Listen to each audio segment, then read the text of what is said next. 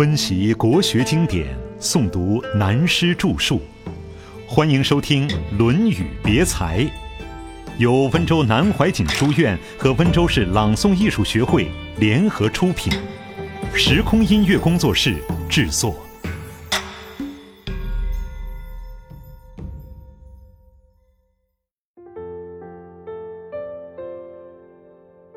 三字经》与孔子。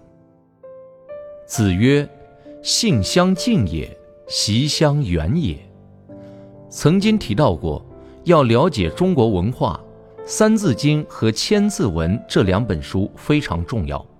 一个美国人跟我学了一年《易经》，然后用英文写了一本关于《易经》的书，在美国各大学应用。这位美国朋友说。促进中西文化交流的工作，我们年纪都太大了，应该把下一代培养起来。于是把我最小的一个孩子带去了，当年才十二岁，不过每年暑假都回来，习毛笔字，读中国的四书五经，在美国已经读到高中了。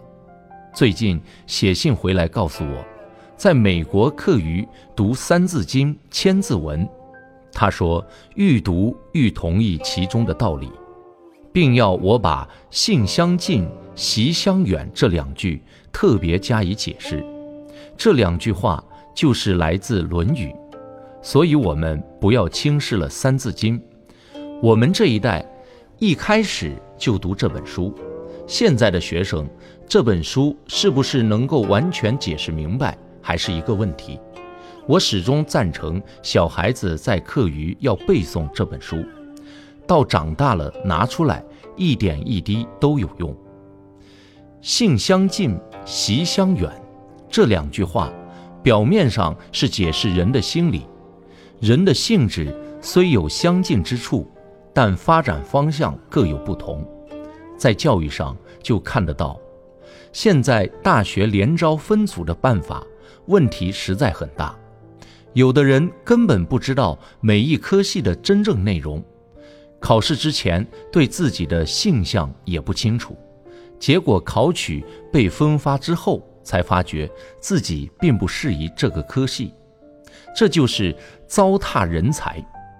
现在的所谓性向，不是性向，性相近，习相远，人的性质相近。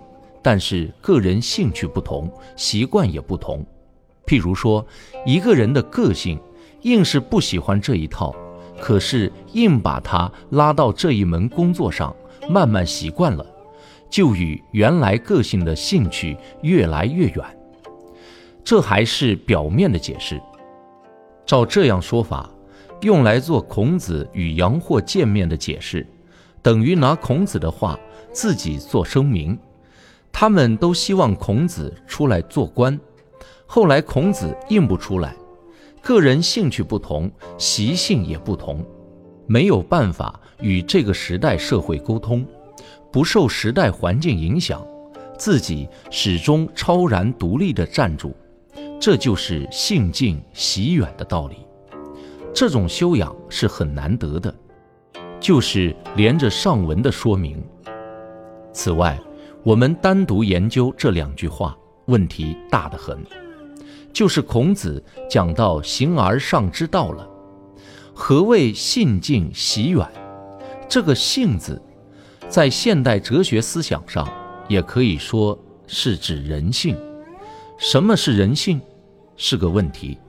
根据中国文化，都用孔子的话：“人之初，性本善”，就是说人的原始。都很善良，没有坏人。善于性善性恶的问题，我们已经提到过的。孔子在这里讲的性，虽然是有了生命的后天之性，但人一生下来，在婴儿阶段的天赋之性，还近于先天的本性，总是善的。习相远也，后来的习惯一来加上。越变越与天赋之性相远了。拿事实来看，我们每人个性本来是善良的，习惯很容易学坏。这习惯对人是很重要的。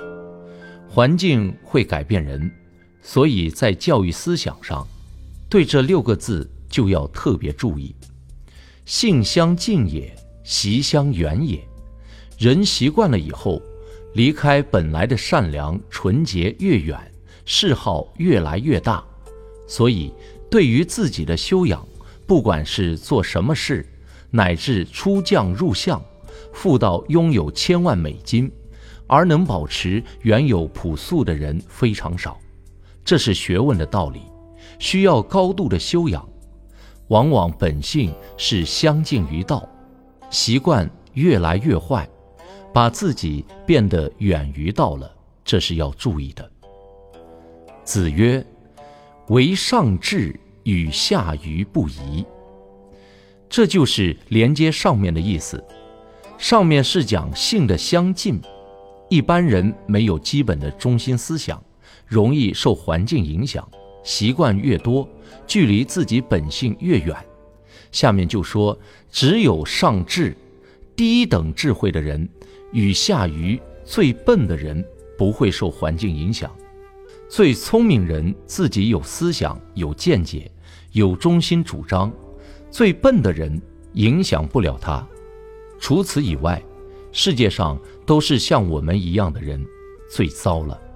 说聪明也笨，说笨也聪明，聪明又笨，这一类人最易受时代环境影响。像我的家乡，有些最靠海边的穷家小户。一年到头都在海滩捡一点最坏的憨和红薯干，放点盐喝稀饭。有一次，一位这样的穷人说：“假使有一天发了财，餐餐都要吃某人家那样的豆腐干，他的欲望就是那么大，再好的给他吃也受不了。”这也可以说就是为上智与下愚不移。有一天来了一些乡巴佬，我拿很好的外国巧克力糖请他们吃。他们走了以后，在桌椅下扫出许多巧克力糖来。原来他们吃了，觉得是怪味道，丢掉了。我这才发现自己又错了。这也是上智下愚不移的道理。所以这中间有一个哲学。真正第一等聪明的人，是世界上最笨的人；真正笨到绝顶的人，就是第一等聪明人。这个话表面上看起来矛盾，大家仔细研究一下就会了解。所以人不需要玩弄聪明，喜欢玩弄聪明的人，最后还是失败的。同时，我们也可以看出。把上面这两条放在这里，作为孔子见阳货这件事的结论，是非常好的说明，等于替孔子自己解释了。一个人立身出处非常重要，绝不可以受环境影响，绝不受外来的权势、利益诱惑而变更初衷，要始终确乎其不可拔才对。子之五成，闻弦歌之声，夫子莞尔而笑曰：“歌姬焉用牛刀？”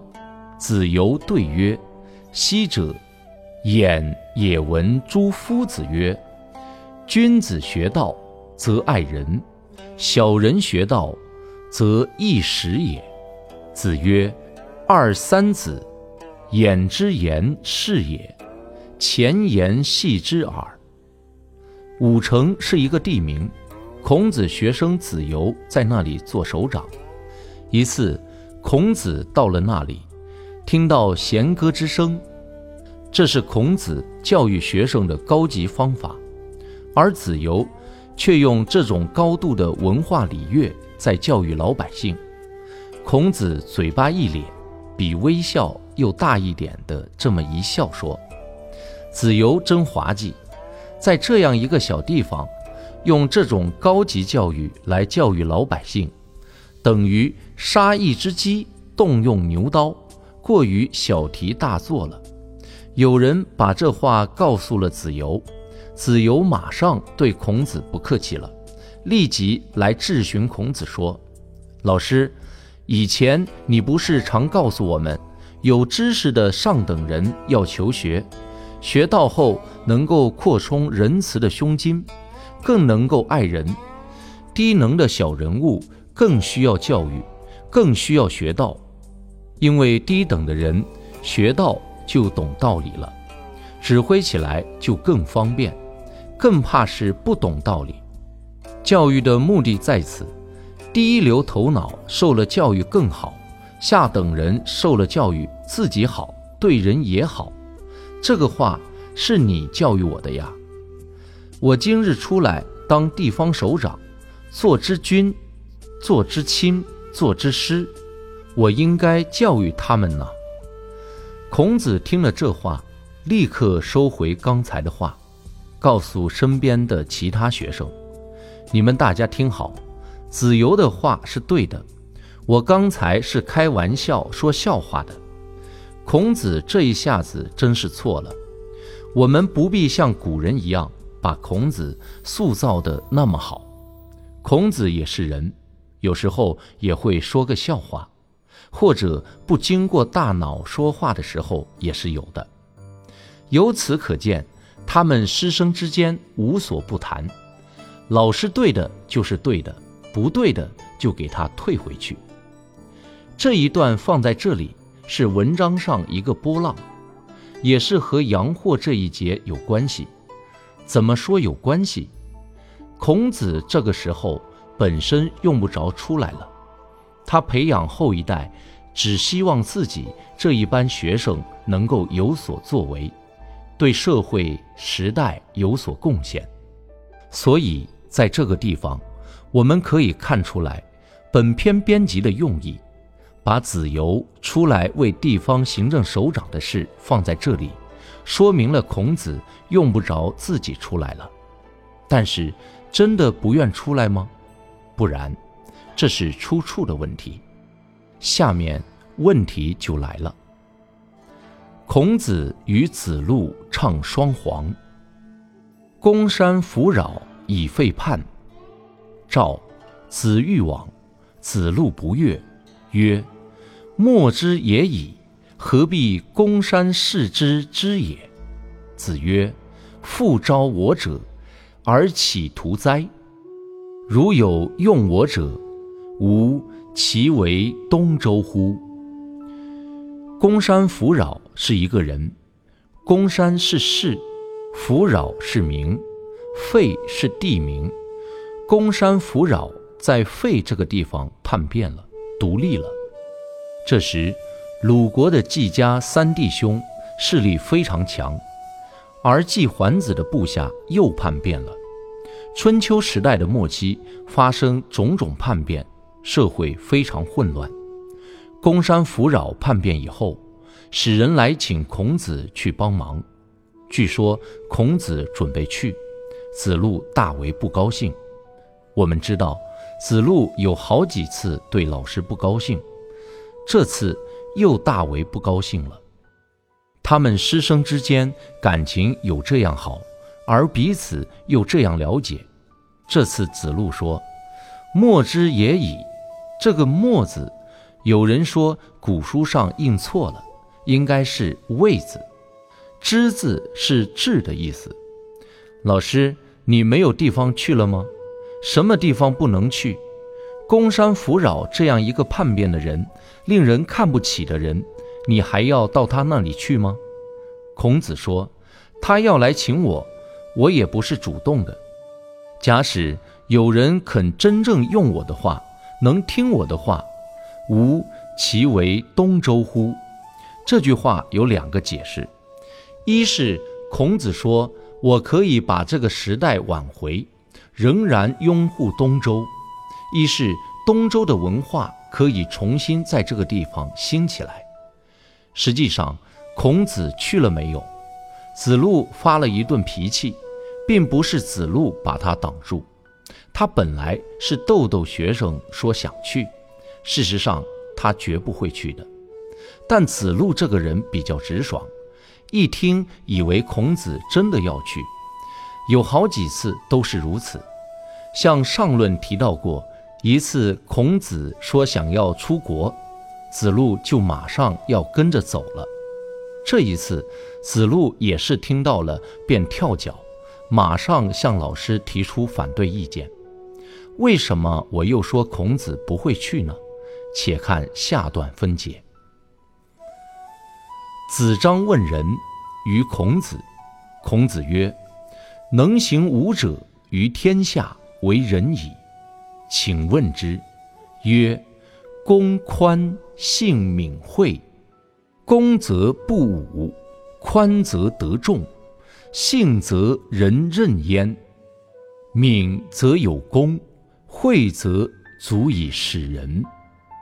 这一段就是说明孔子不会去的理由，尤其对这些不以正道取得政权的人，他更不会理这一套。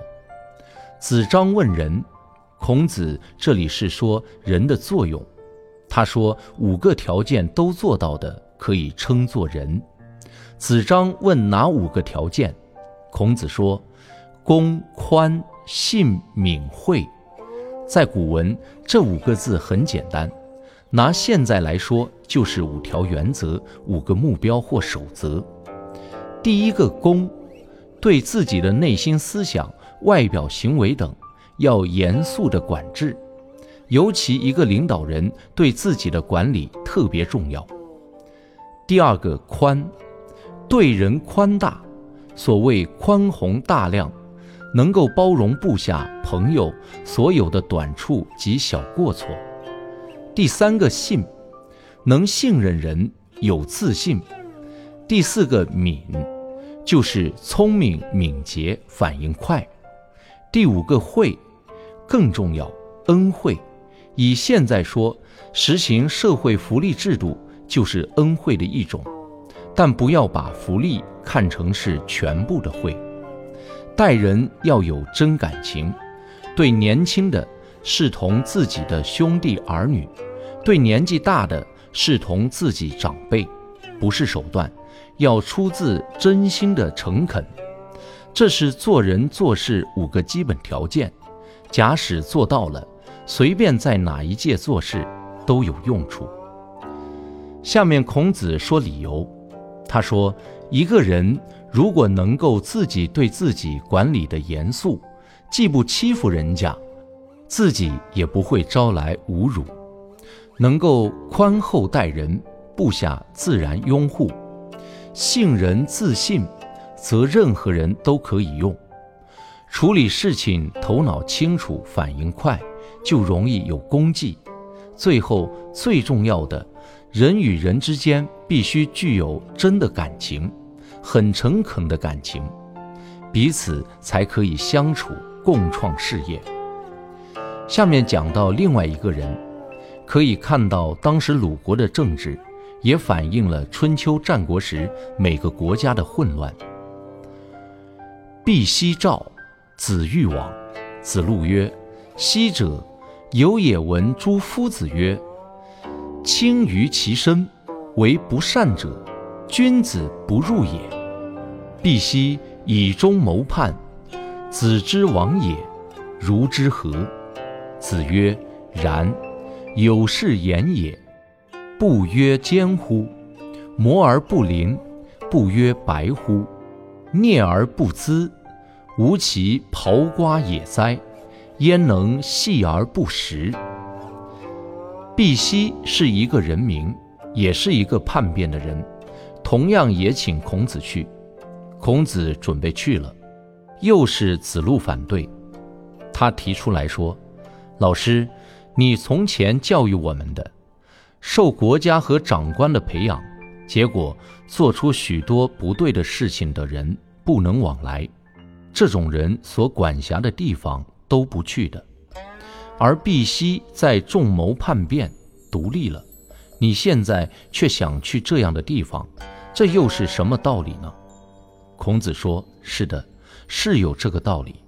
但是你知不知道，一个很坚固的石头，像金刚钻一样，随便你怎么磨它也不会碎；一块真正无瑕的玉，无论如何也染不黑的。孔子这两句话就是告诉子路，一个人如果有真正的内涵，则任何一种环境、任何一个时代都始终站得住。孔子又说：“我总不能像那个刨瓜一样，永远挂在树上，不给人吃的。”这是他跟子路开玩笑了，也就是告诉子路，他只是说去，实际上是不会去的。换句话说，假定真的去，那么在任何环境中都可以站得住而有所建立，并且是有心想挽救这个时代的，不能够永远挂在树上，像刨瓜一样，只是给人当样品一般欣赏而已。这几段连下来，我们就了解这一篇，主要讲人的立身出处。孔门弟子。就用孔子自己本身的经历来说明这一个道理。下面就是这个道理的发挥，讲立身出处，完成一个人格的不容易。